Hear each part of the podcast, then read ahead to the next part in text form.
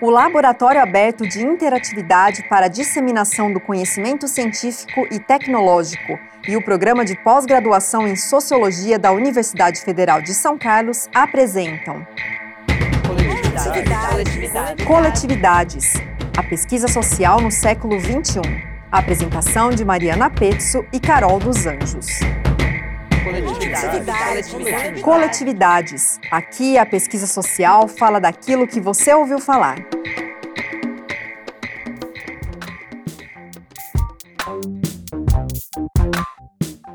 Este é o Coletividades, conversa mediada por mim, Mariana Petson, e pela também jornalista e doutoranda no programa de pós-graduação em Sociologia da UFSCar, Carol dos Anjos. Nosso tema de hoje é gênero e a gente fala sobre violência de gênero, desigualdade, educação para a diversidade, a partir dos horários da sociologia urbana e da sociologia rural.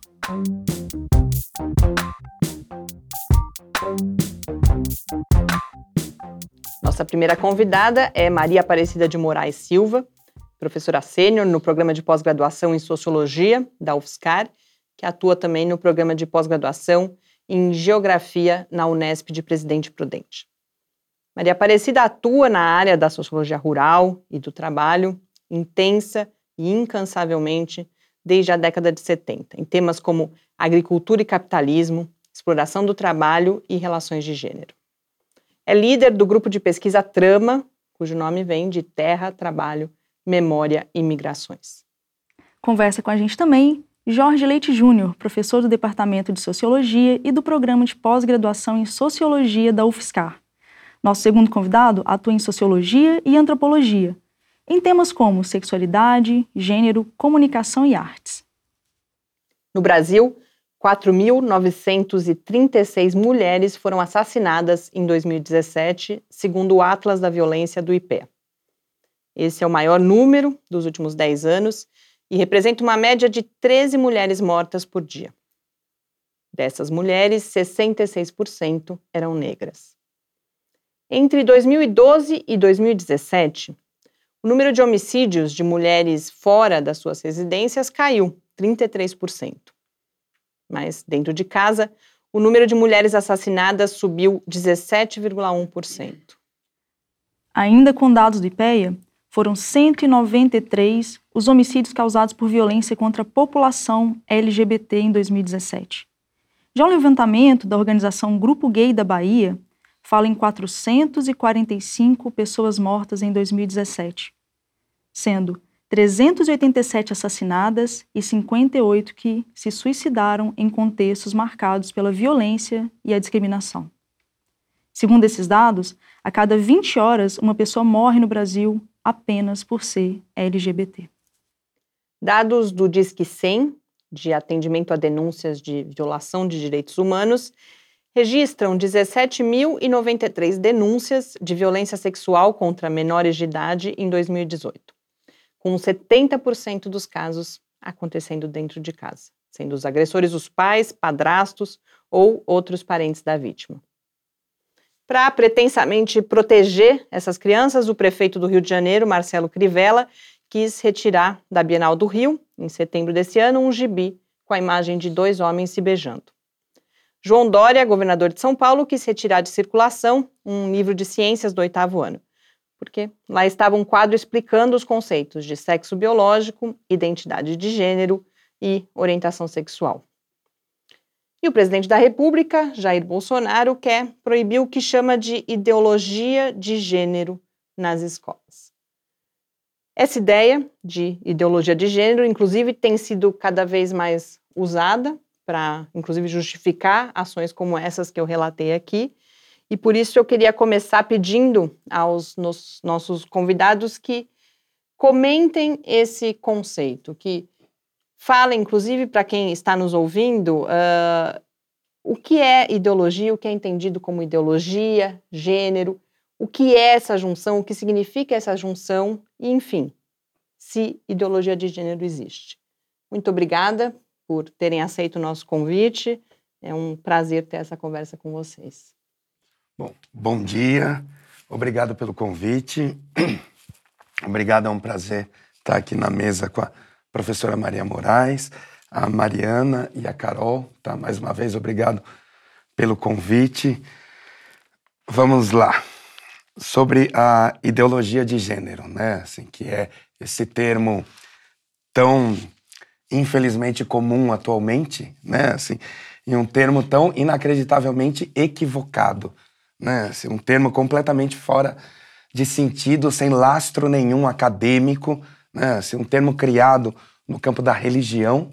Bom, já indo direto para a sua última pergunta, né? Essa pergunta direta que você fez. É, ideologia de gênero existe? Não, não existe, né? Assim, esse é um, um termo que foi criado a partir do fim dos anos 80, né, no campo da Igreja Católica, para fazer uma crítica à conquista de direitos, principalmente da população feminina barra mulheres, eh, os avanços do feminismo e os avanços políticos da população LGBTQI+. Depois a gente pode até falar um pouco melhor sobre essa questão da, da sigla, né? mas a, a ideia básica desse conceito, que repito, não tem lastro nenhum acadêmico, essa ideia de ideologia de gênero, é justamente a noção deles é que existe uma ideia falsa sobre o que seria uma verdade sobre o gênero, né? Assim, que existiria uma verdade última sobre o que é gênero e que o meio acadêmico, vamos dizer assim, e político mais progressista, né, que defende direito, é, direitos feministas associado ao feminismo, direito de populações é, historicamente discriminadas no campo da sexualidade e gênero, é, de que as ideias desses grupos estariam equivocadas. E a noção principal dessa tal ideologia de gênero é que gênero não é a mesma coisa que sexo biológico, né? que é exatamente o oposto da ideia acadêmica de gênero, né? Assim, que foi criada no fim dos anos 50, né? Assim, é, no meio acadêmico, nos estudos na área das ciências da psique, né? assim, pelo um, um psiquiatra e psicólogo famoso chamado John Money, né, assim, que, que cria a ideia de gênero. Depois essa ideia vai ser desenvolvida melhor, mas é, é justamente para o Money a separação entre o sexo biológico, né, assim, que seria o, o aparelho, principalmente o aparelho genital barra reprodutor, né?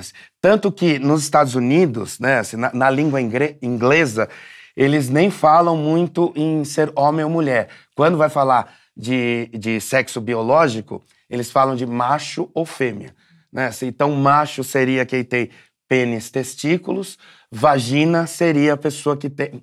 É, mulher seria a pessoa que tem vagina, ovários. E justamente o John Money, é, ele vai fazer essa separação e dizer sexo biológico, né, assim, é esse ser macho ou fêmea, e gênero é aquilo que é construído socialmente que vai definir o que é ser homem, o que é ser mulher, o que é ser masculino, o que é ser feminino, e isso vai variar, vai mudar de época para época, de sociedade para sociedade. É, assim. Então, a ideia de que o sexo biológico, macho ou fêmea, né, seria é, um dado, vamos dizer assim, da natureza, e é, o gênero seria a construção cultural, o que diz o que é ser homem ou mulher, masculino ou feminino. Depois, na, esses, essa separação conceitual é feita no campo da, das ciências da psique, justamente nos estudos sobre pessoas intersexuais, né, que é, antigamente, até um tempo atrás, eram chamadas pessoas hermafroditas.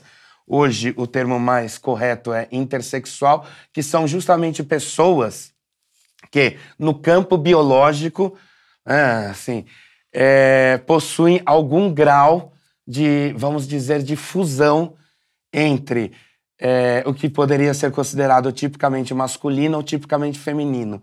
Né? Assim, algum grau corporal entre isso. Por exemplo, pessoas que podem nascer com é, vagina e testículos, ou é, pênis e ovários, né? assim, ou é, no campo, mesmo no campo genético, né, assim, a separação clássica, né, homem é XY e mulher é XX, existem pessoas né, assim, que nascem, por exemplo, XXY, pessoas que nascem XXYY, pessoas que nascem X0.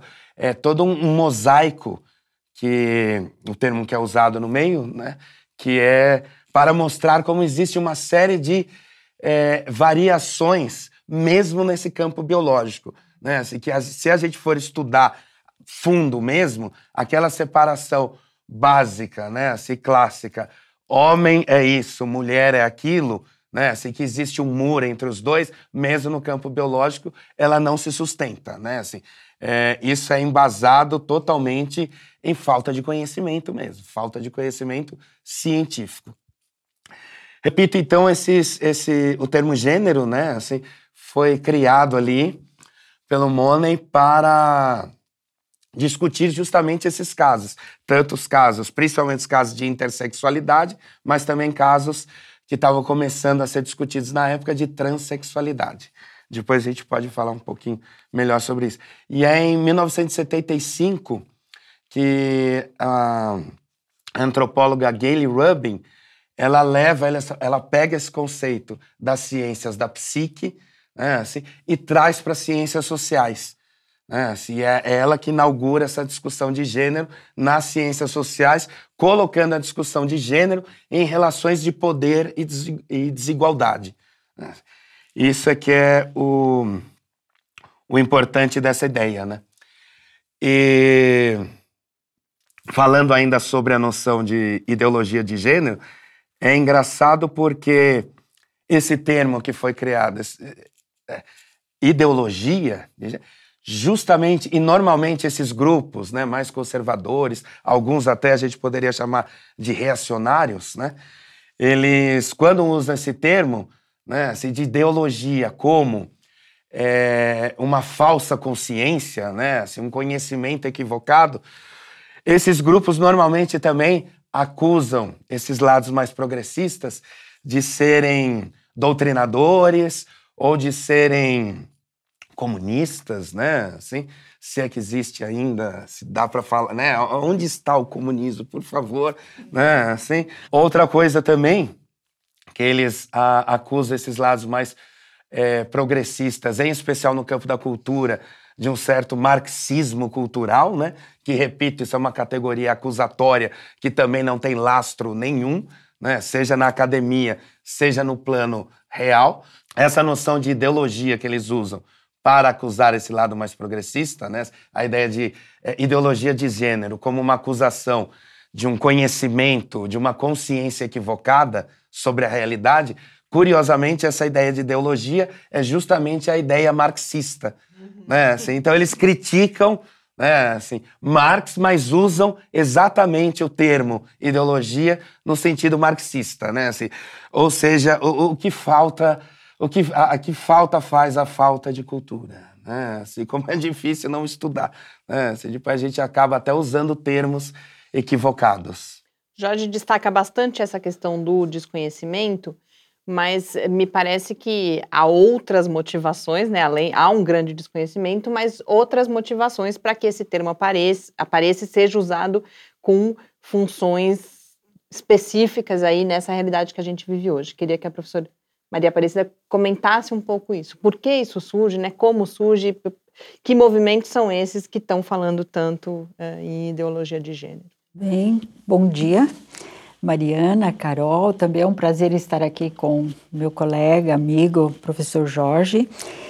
E, bom, inicialmente, a, acerca dessa primeira pergunta, eu concordo plenamente com que, o com que foi falado. E eu gostaria, assim, de talvez acrescentar uh, alguns pontos que, além desse desconhecimento sobre os termos, dessa apropriação indevida, muitas vezes, né, que ocorre, E, tristemente, isso é levado para as escolas, né? Então, aí nós temos um problema fundamental que não é nem tanto o educando, mas é o educador. E aqui vou fazer um parênteses, né? Quando Marx abordou essa questão lá atrás, né, no século XIX, eh, na naquela, uh, naquele embate uh, filosófico que ele tinha com os ideólogos alemães, né, dentre eles o próprio Feuerbach, né, ele vai dizer que aquele momento, naquele momento era necessário educar não só o educando, mas o educador, né?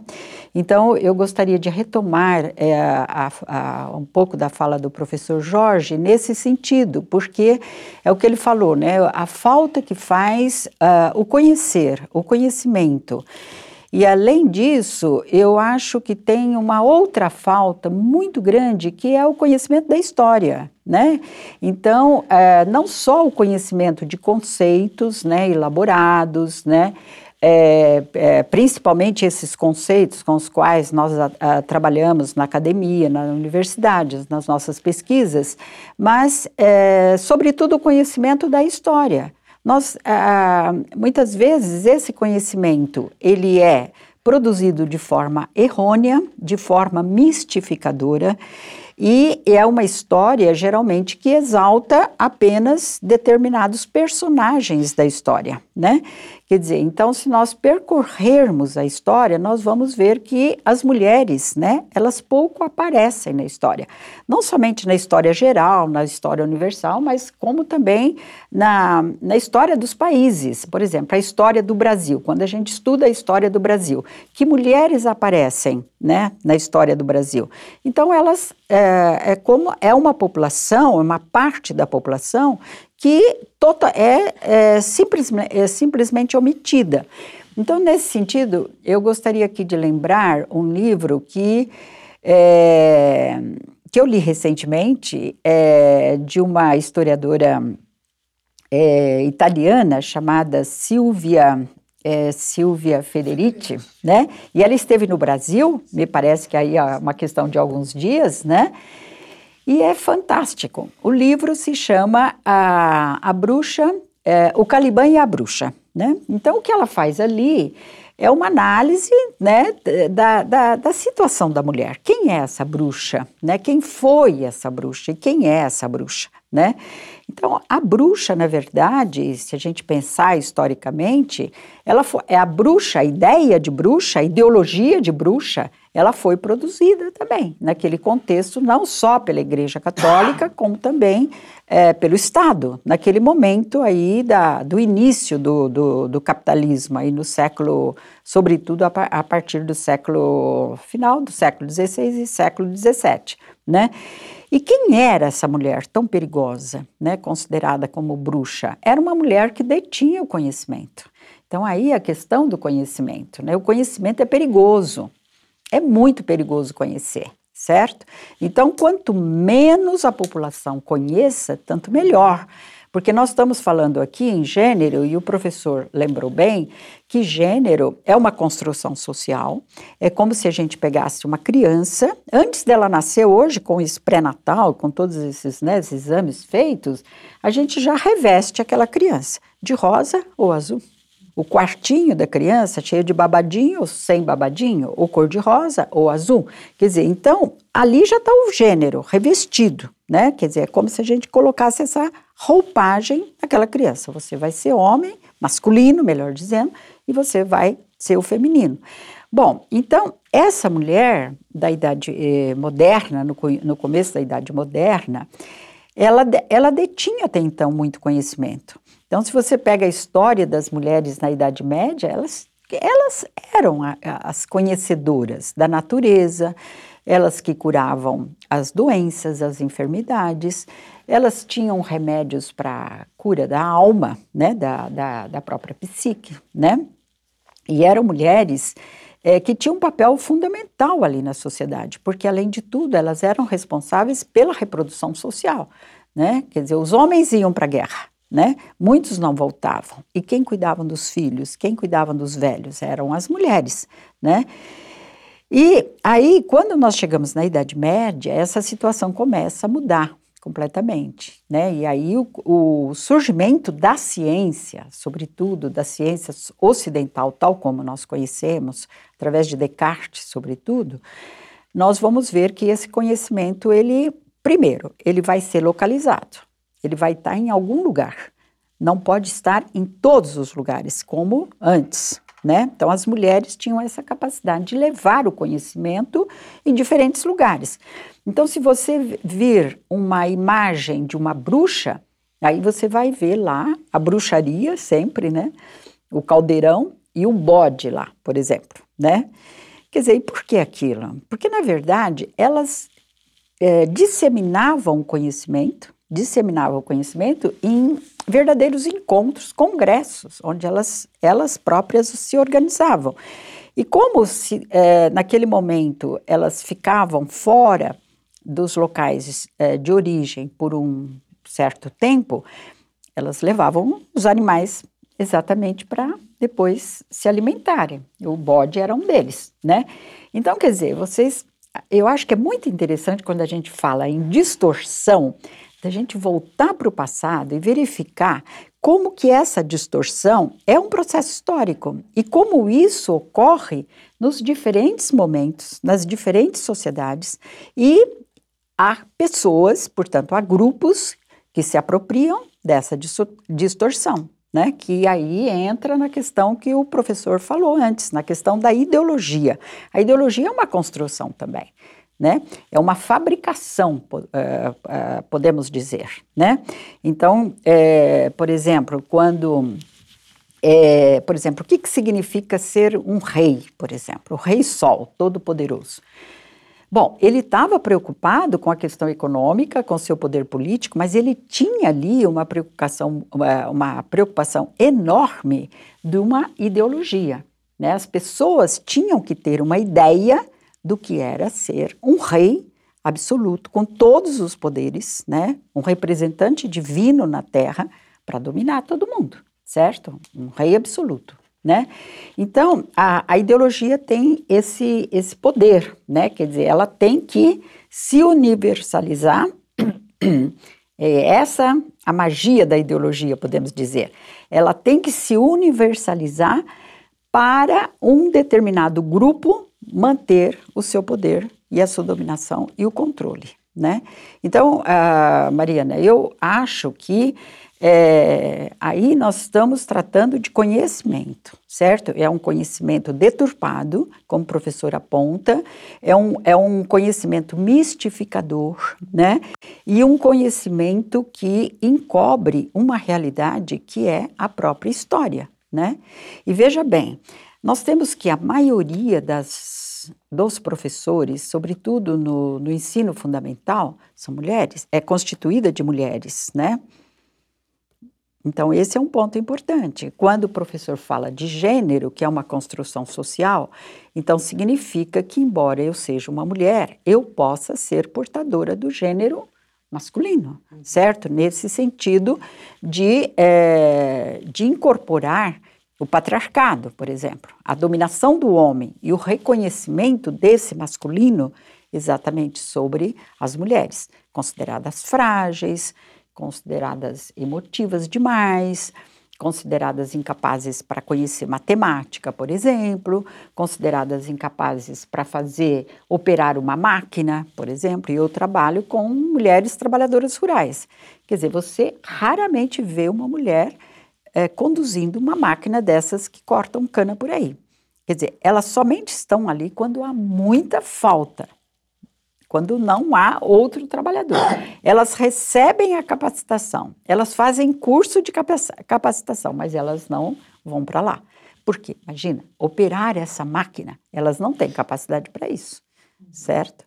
Então, é, quer dizer, é todo um processo de construção que é, coloca a mulher sempre nessa situação de inferior ao homem e pior ainda, né, de potencial vítima do homem. Eu acho que é aí que está a nossa tragédia maior.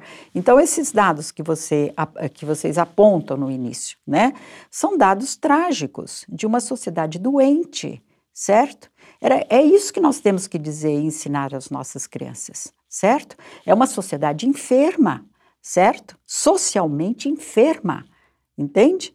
Quer dizer, onde nós temos que a cada três, três, dias é assassinada uma mulher, é isso que você... Que são três mulheres mortas por dia. Treze, treze por dia. Treze mulheres mortas por dia. Quer dizer, isso é uma doença, uma doença social, né? É uma doença. Então, quer dizer, como curar essa doença? Então, isso é através do conhecimento, certo? É através do conhecimento. Então, é alguma coisa que está vindo de fora que está construindo essas mentes é, assassinas, certo? Professora, a senhora fala da Silvia Frederici, eu gosto muito dessa obra, né? Muito bacana. E uma das coisas que ela traz é justamente o trabalho não pago da mulher, são esses trabalhos que a gente chama dos trabalhos invisíveis que a mulher faz, e como isso auxiliou também no acúmulo do capital, né? Muito interessante quando ela faz análise, eu acho incrível. E esses trabalhos não pagos, eles acontecem no âmbito do privado, que é, via de regra, onde acontecem as diversas violências contra a mulher, como a violência doméstica, mas também tem a violência psicológica, a violência patrimonial, a violência sexual. E todos os números né, que, que a Mariana trouxe no começo, qual a importância de a gente falar sobre esses números e qual a importância do feminismo, né? E que a senhora trouxesse um pouquinho para a gente da história do feminismo, como o feminismo nos ajuda tanto a desconstruir a ideia de ideologia de gênero, como também as mulheres entenderem que elas estão passando por processos de violência. Olha. então, é como nós falamos, né? Eu acho que a, a questão de gênero, né, ela, ela ela é, é uma construção social, né? Quer dizer, esse é o ponto, né? E, e, esse e isso, portanto, se é uma construção social, pode ser desconstruído também socialmente, né? Tudo aquilo que é construído socialmente pode ser desconstruído socialmente, porque é a sociedade que está produzindo, é um grupo que está produzindo, não e esse grupo depois, né? Coloca esses ideais, né, essas ideias, e universalizam essas ideias para o conjunto da sociedade. Isso que é a ideologia. Né? Ela, ela só existe porque ela pretende a universalização, mas na verdade ela está uh, defendendo interesses particulares de uma minoria. Bom, então veja bem, quando você toca nessa questão do trabalho doméstico, isso é fundamental. Né? Então, por quê? Aí nós temos uma realidade de gênero e uma realidade de classe social. Veja bem, o próprio Marx ele incorreu num sério erro, que é quando ele analisa a questão do valor da força de trabalho e que ele vai considerar trabalho somente aquele que é produzido fora de casa. Né, na fábrica, no campo, mas não dentro de casa. Quer dizer, trabalho doméstico não cria valor, né?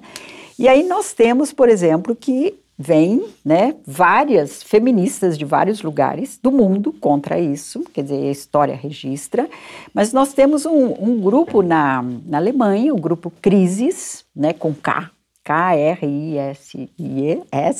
que é um grupo marxista de homens e mulheres, de filósofos, e que cujo objetivo era realmente estudar Marx. Né?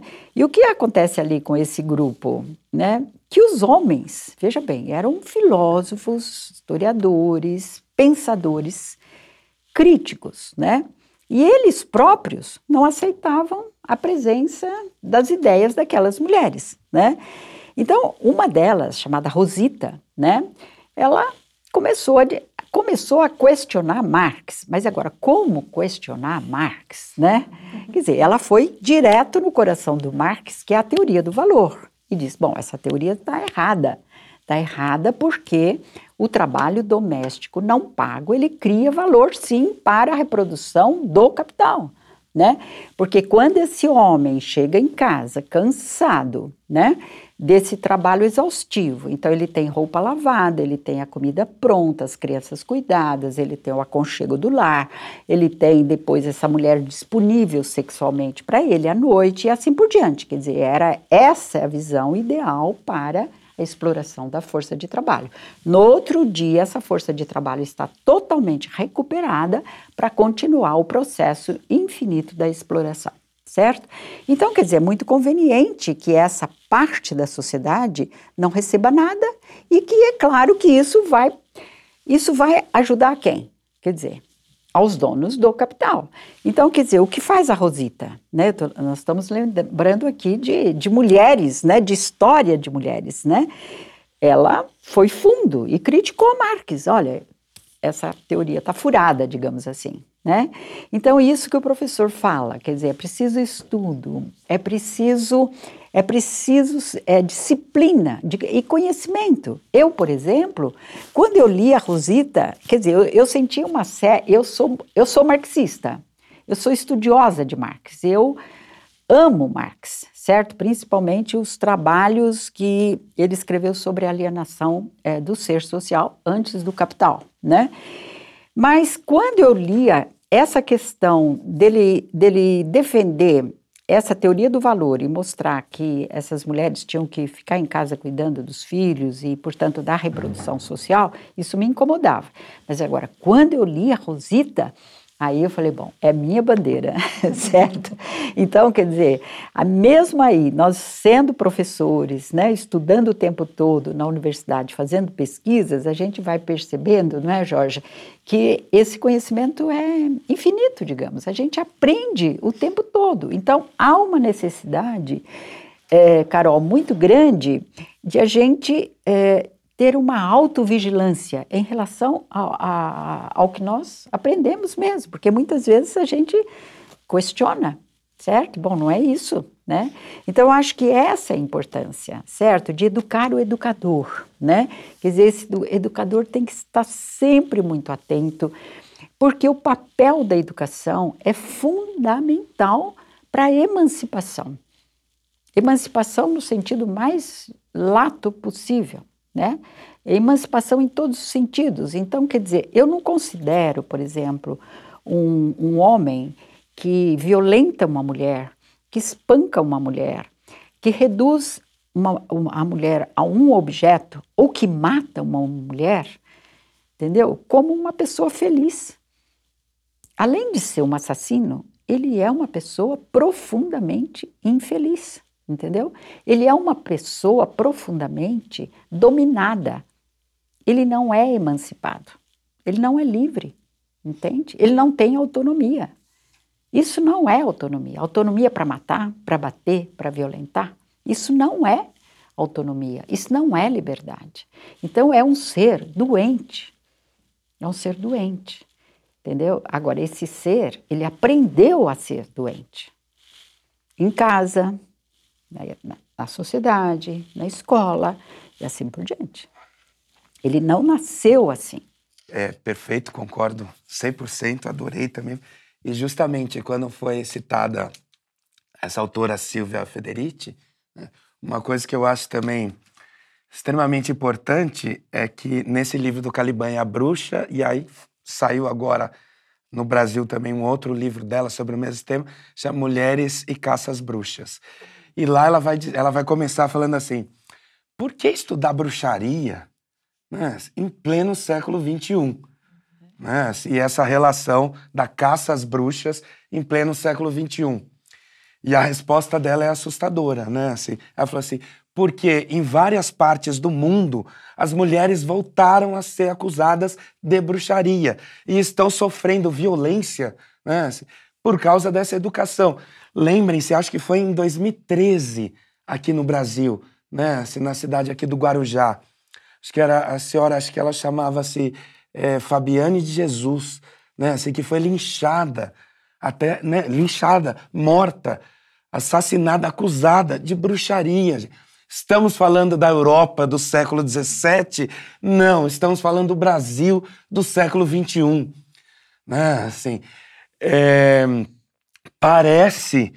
É, e aí, essa questão do, da, do conhecimento que a professora Moraes estava falando é tão importante para todas as áreas, não só a científica, inclusive a própria área religiosa. Né? Assim, meu Deus, né? Assim, a religião voltar, né? Assim, o, o, esse clima, vamos dizer assim, de espiritualidade voltar, não é problema nenhum, né? Assim, que coisa ótima. Mas o que? Voltar à intolerância religiosa, à violência, à discriminação. Não, né, gente? Socorro. E aí, assim, o conhecimento dentro do próprio campo da religião pode ajudar né? Se o próprio conhecimento religioso, religião não pode ser associada ao obscurantismo, né? Assim, porque o obscurantismo gera isso, ignorância que gera violência, gera assassinato, gera morte, né? Assim, gera em pleno dois, 2019 né? Pessoas sendo acusadas de pacto com o diabo, satanismo, bruxaria. Socorro, gente. A gente não pode jogar tanta coisa no lixo assim. Né? assim a religião não pode ser um instrumento de, de, de opressão. Né? Assim, religião é uma coisa tão bonita. Né? É, poxa, lembro uns anos atrás, uma eu não lembro que cidade do Brasil que aconteceu, eu acho que foi no Rio de Janeiro, uma criança de nove anos, oito, nove anos, saindo de um terreiro de religião afro-brasileira, né? Não lembro se era um terreiro de um bando ou candomblé, né? Assim, que, for, que jogaram pedra nela, né? Assim, o que, que é isso? Apedrejar uma menina no século XXI, né? Assim, isso é a religião que está voltando? Não, por favor, né? Assim, e aí, mais uma vez, a importância do conhecimento. Seja o conhecimento no sentido mais teórico possível, seja esse conhecimento no sentido mais prático, técnico possível nesses dados estatísticos. Né? Assim, é, não é orgulho nenhum para o Brasil, por exemplo, ser o país que mais mata transexuais do mundo. Né? Assim, isso não pode ser motivo de orgulho, não dá para ser é, para fechar o olho para esses dados também, ou como vocês mostraram aqui, né?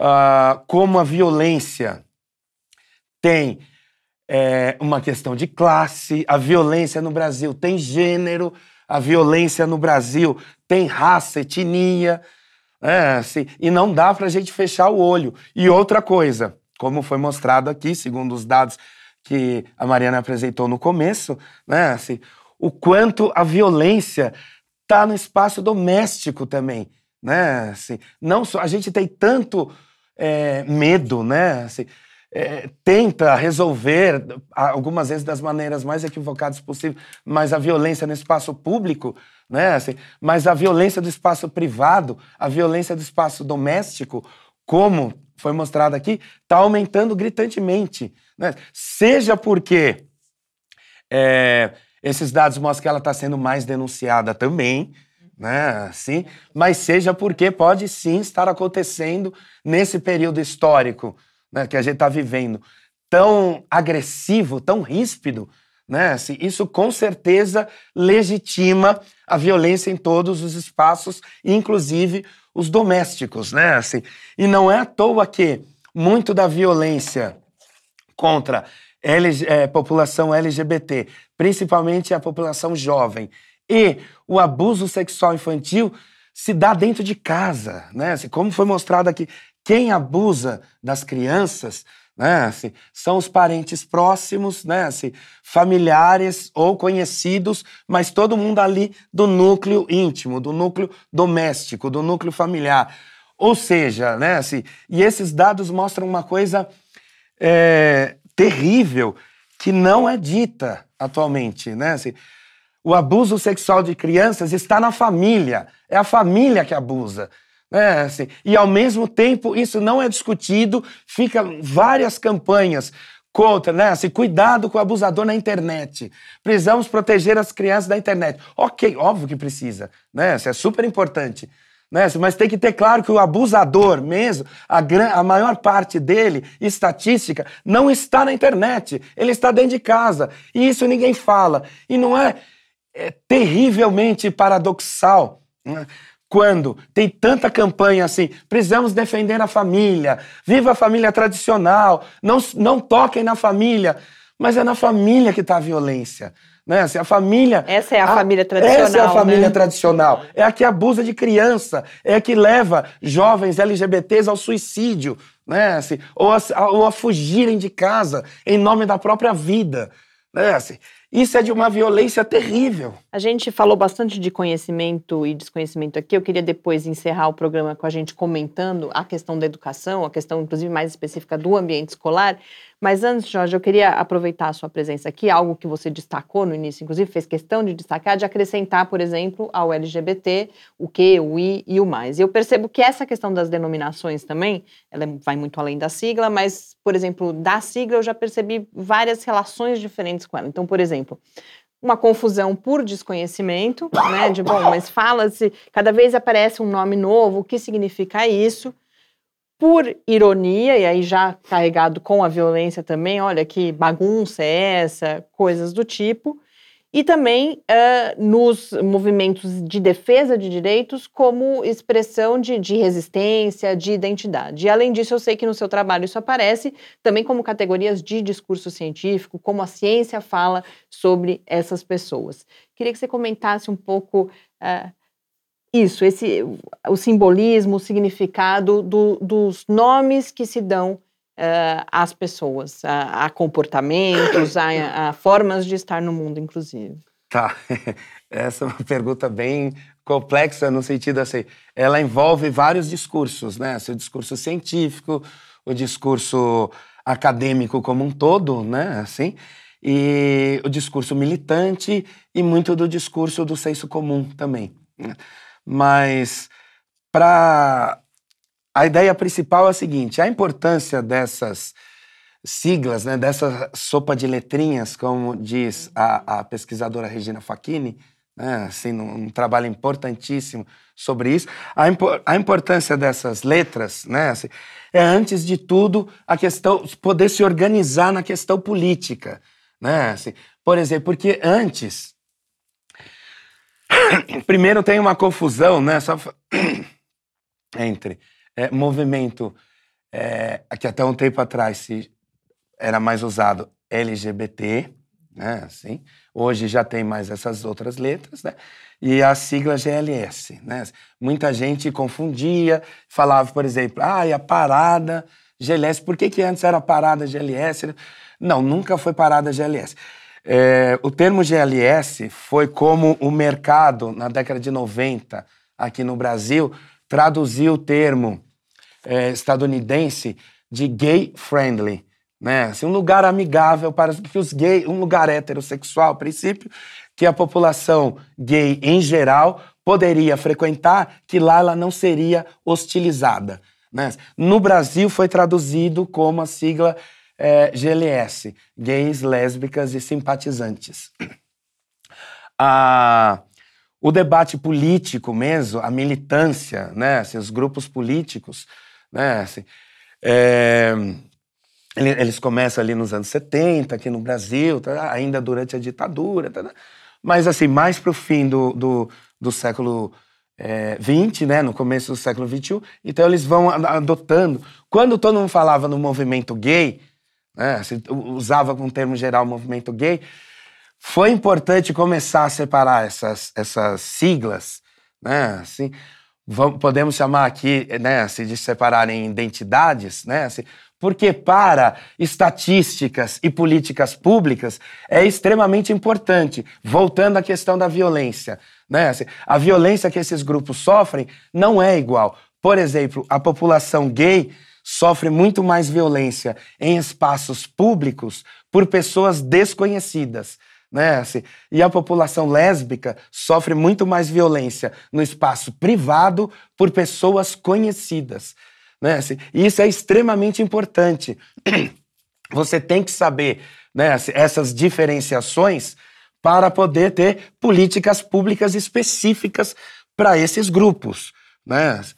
É, para tentar, é, não é nem diminuir, né? Assim, quem dera realmente sanar, acabar com essas desigualdades. Né? Assim, e nessa sigla, repito, né? Assim, que tem uma importância política, no dia a dia não é tão importante você identificar, né? no plano da existência concreta, né? Das relações sociais, você não precisa disso. Mas para políticas, para conversar com o Estado, né? para poder ter estatísticas, né? assim, principalmente em relação a, a questões de violência, vulnerabilidade, acesso à educação. Isso é fundamental. Né? Assim, por exemplo, a população trans, e aqui eu estou falando em geral, é, travestis, transexuais, pessoas transgêneras como um todo, né, assim, elas têm, historicamente, muito menos acesso à, à educação.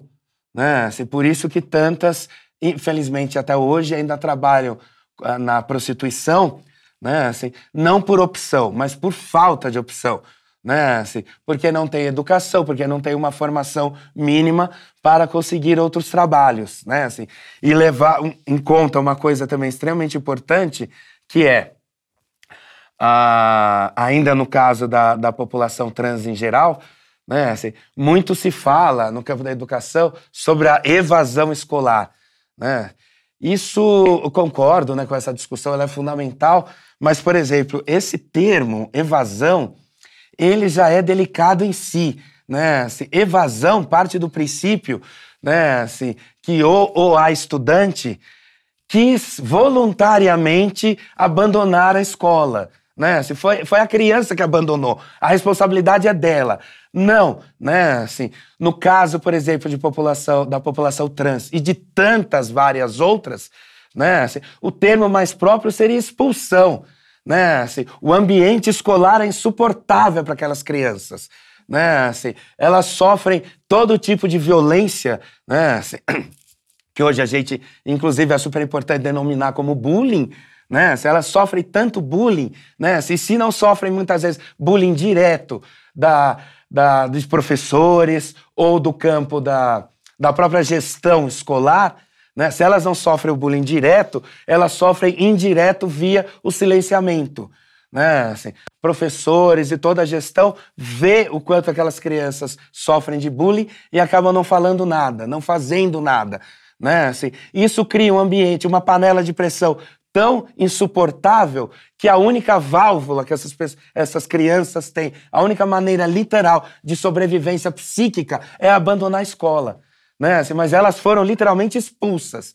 Né? Assim, e é muito delicado usar o termo evasão, né? Assim, porque no limite você responsabiliza a criança. Ah, tá vendo? Foi ela que quis ir embora. Não, ela não quis ir embora, ela foi expulsa.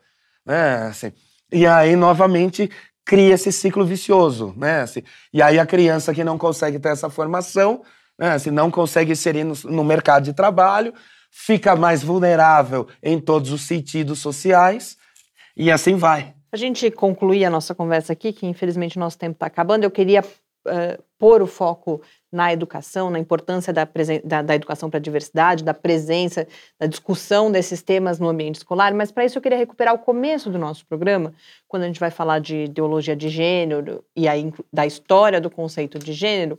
Você coloca, Jorge, ah, ele nasce no meio acadêmico, por exemplo, né? Naquele, você situa o momento, os autores tal. E, e, eu fiquei pensando nisso o programa inteiro, que pode parecer, por exemplo, que, e aí quando a gente fala desse lugar acadêmico, que a hora que a gente fala, não, é importante discutir isso na escola, é importante a gente levar isso para a escola, para uh, ah, aqueles que estão impactados pelo conceito de ideologia de gênero ou, ou acreditando nele de alguma forma, que isso só reforça a ideia de que existe uma ideologia de gênero, porque criou-se essas noções dentro do ambiente acadêmico e agora a gente está aqui falando que tem que ir para a escola. Então, para a gente encerrar, eu queria que vocês respondessem a pergunta de por que não é isso? Por que é importante discutir e ter educação para a diversidade, discutir todos esses temas nos diferentes níveis educacionais? Bom, eu acho que a, a, a educação ela tem que ser considerada para ela valer como educação, é, como transformação né? Quer dizer, a educação, para mim, ela só tem esse sentido que é a transformação. Então, por exemplo, se eu estou entro na universidade, né, com, com determinados valores pre, é, preconceituosos, discriminatórios, etc., e saio dali da universidade depois de quatro, cinco anos, do mesmo jeito, eu considero que houve uma falência da, né, do processo pedagógico, né? Porque a educação, para mim, é transformação. Então, por isso que eu ressaltei a figura do educador, né? Que vai muito além de um professor transmissor de determinados conteúdos. Então, quando você fala, por exemplo, na questão de gênero, é um, é um conteúdo, o gênero é um conteúdo, mas eu acho que você tem que ir muito mais além. Porque quando você toca no gênero, você coloca, você toca nas relações desiguais. Então, homens não são iguais às mulheres, as mulheres são inferiores, né? Elas não, elas são muito mais, muitas vezes, definidas, né? É, como não do que como o sim, como incapazes do que capazes, né? Então, eu acho que a, o primeiro ponto é você desconstruir todos esses elementos aí e permitir, portanto, que a, aquele conceito realmente produza efeitos transformadores naquela pessoa. Quer dizer, no sentido não somente do conhecimento por ele próprio, mas exatamente para transformá-lo numa pessoa melhor, certo? Numa pessoa que seja capaz de entender esse mundo social, né? E seja capaz de contribuir também para a transformação desse mundo social. Então, o primeiro ponto é a equidade de gênero, certo? Agora, eu gostaria também, só para finalizar, é, gênero. É, é, Mariana, quando você fala nisso, né, nessa questão da ideologia de gênero, eu tenho conhecimento de que algumas escolas particulares agem de forma totalmente diversa entendeu? Então, veja bem, aí eu acho que é outro ponto. Então, a grande massa, ou seja, essa massa que está na escola pública, ela tem que ter esse conhecimento deturpado. Agora, uma minoria, não. Eu tenho conhecimento, inclusive, de crianças da, da, do meu círculo familiar, em que menino com 9, 10 anos estão com uma outra mentalidade sobre gênero, certo? Outra mentalidade, inclusive escrevendo livrinhos né, mostrando que ali, equidade de gênero, que vai exatamente na contramão de tudo isso que está ali. Então, veja bem, é muito sério tudo isso, certo? Porque você vai ter uma formação de uma elite, né, que tem, né, uma, uma conduta, que tem um, um determinado conhecer, e você tem essa grande massa, né, que teoricamente vai ser educada, certo? Mas vai ser educada dessa forma, deturpada, né? E que vai reproduzir tudo aquilo que ah, ah, o sistema quer. Quer dizer, não só o sistema econômico, como político, religioso e assim por diante, né? Tudo que está aí eh, nos comandando, digamos assim.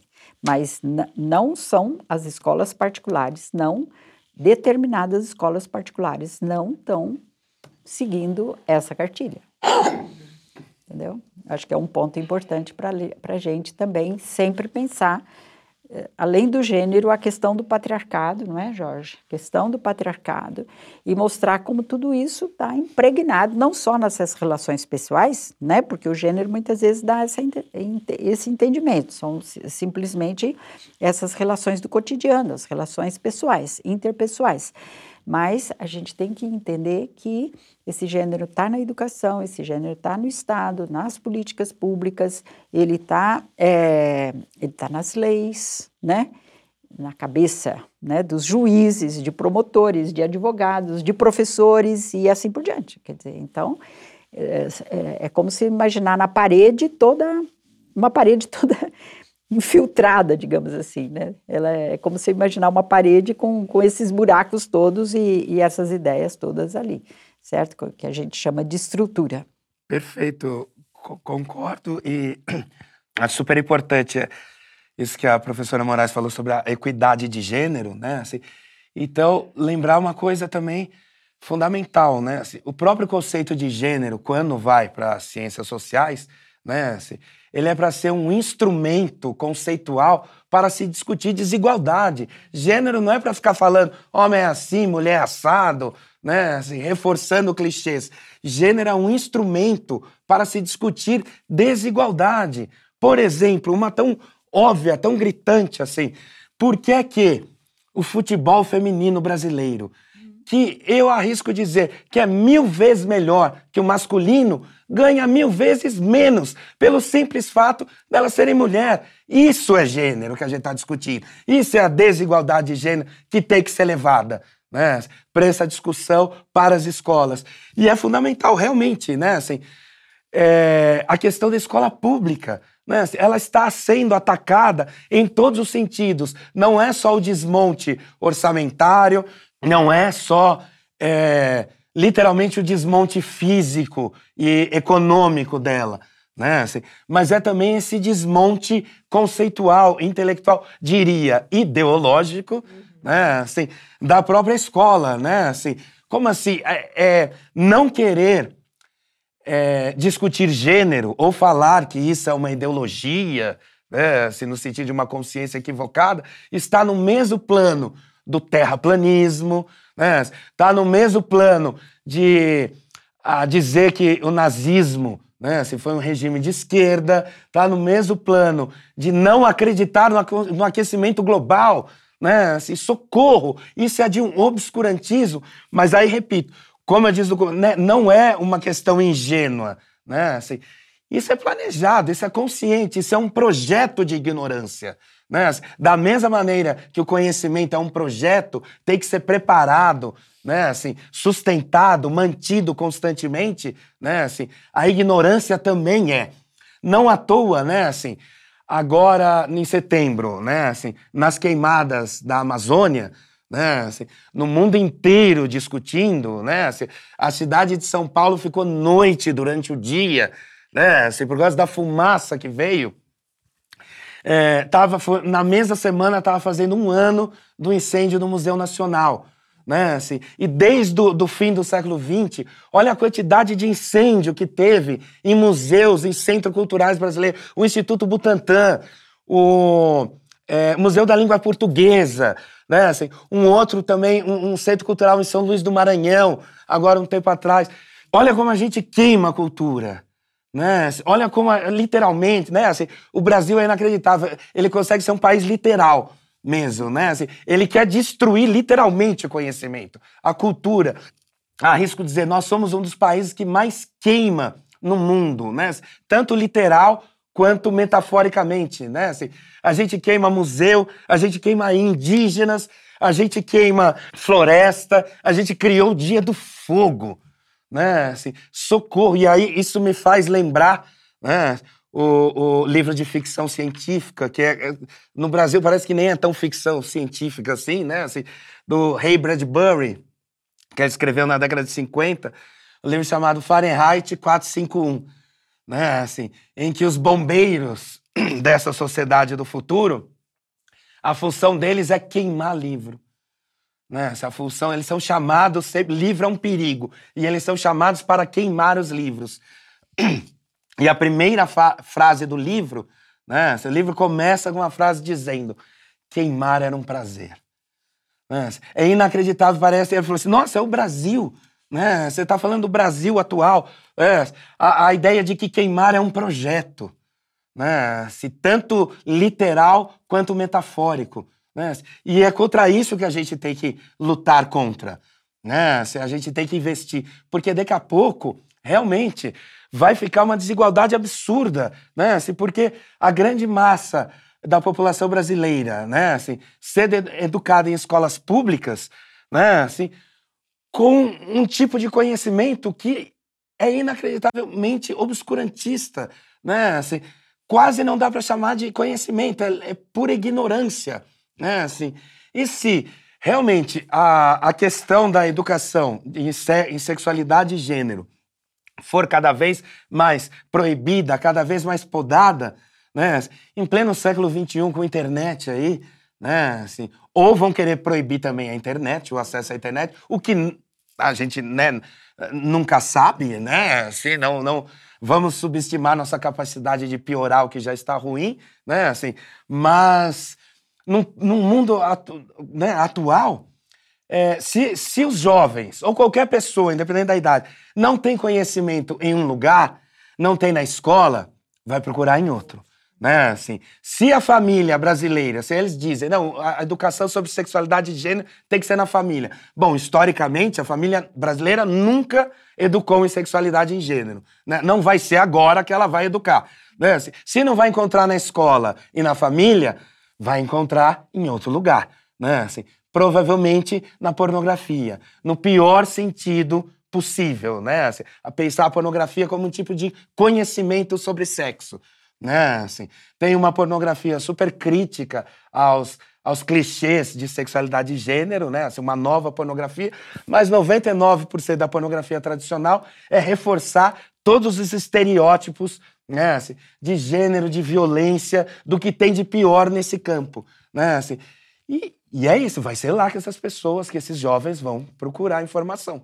Muito obrigada, professor Jorge, professora Maria Aparecida. A gente deixou de fora alguns temas, sinto particularmente não termos falado de gênero no campo, mas uh, principalmente depois dessa nossa conversa de hoje, fico bastante, eu me sinto bastante feliz que a gente tenha agora esse espaço do Coletividades. Espero que, que a gente seja um dos lugares em que esse conhecimento possa uh, ganhar um pouco mais de circulação e de visibilidade. Fica desde já o convite para programas futuros e principalmente também para a sugestão de temas. Isso também para quem nos ouve. A gente, né, esses primeiros dias aí do, do Coletividades, que a gente vá enriquecendo, que ele tenha vida longa e que a gente possa voltar a falar sobre vários desses assuntos. Muito obrigada e para quem nos acompanha, até o próximo Coletividades. Muito obrigada, professora Maria Moraes, muito obrigada, professor Jorge, Mariana. E para você que está nos ouvindo, hoje nossa conversa foi sobre gênero. E a ciência, mas sobretudo abordamos isso de uma maneira a partir da educação, e especificamente dentro da sociologia, com a sociologia de pensando os estudos de gênero, sociologia da diferença e a sociologia do estigma. Muito obrigado. E caso queira mandar alguma sugestão de pautas, perguntas, ou apenas mandar um salve para a gente, nosso e-mail é podcastcoletividades, no plural, arroba gmail.com. Coletividades, a pesquisa social no século XXI uma realização do programa de pós-graduação em Sociologia e do Laboratório Aberto de Interatividade para a Disseminação do Conhecimento Científico e Tecnológico da Universidade Federal de São Carlos. Coletividades. Coletividades. Aqui a pesquisa social fala daquilo que você ouviu falar. Apresentação e pauta: Mariana Petso e Carol dos Anjos. Produção: Carol dos Anjos. Captação e edição: Lucas Stefanuto. Direção: Mariana Petso e Tárcio Fabrício. Apoio: Centro de Desenvolvimento de Materiais Funcionais e Fundação de Amparo à Pesquisa do Estado de São Paulo.